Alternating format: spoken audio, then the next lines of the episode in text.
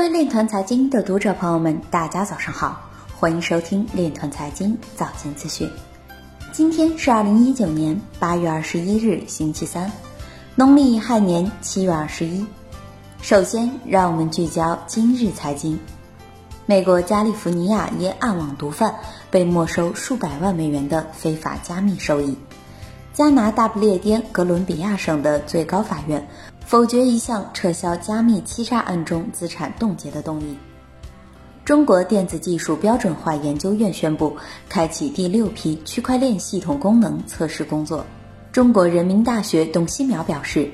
法定数字货币研发成功后，一般都要先试点再推广。有分析师指出，宽松货币政策以及加密货币的崛起会进一步促进黄金消费。以太坊官网推出韩语翻译版本，即将支持简体中文、日语、德语等版本。蓝港互动王峰表示，未来 AI、LOT 与区块链技术会成为主要趋势。庞和林表示，监管机构应主动引导、鼓励区块链领域创新，把数字货币推进落实到实处。新兴市场教父麦普斯表示，鉴于加密货币兴起的现象。预计真实的硬资产会有存在需求。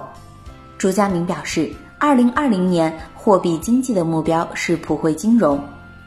今日财经就到这里，下面我们来聊一聊关于区块链的那些事儿。据证券时报报道，针对中央支持在深圳开展数字货币研究与移动支付等创新应用，苏宁金融研究院高级研究员付一夫在接受记者采访时表示。相比于其他重点城市，深圳的市场化程度最高，创新资源集聚程度最强，科技型龙头企业数量繁多，科技成果转化与创新能力同样居于前列，且城市人口年龄结构相对年轻，这就决定了数字货币等创新应用的试验与推广有着得天独厚的优质土壤。苏宁金融研究院高级研究员黄大志在接受记者采访时也表示。区块链平台以及被提及的多次监管沙盒制度，未来或许在深圳率先落地。但黄大志还表示，在推动互联互通的过程中，也要注意防范各类风险。第一，注意跨境金融各类风险问题；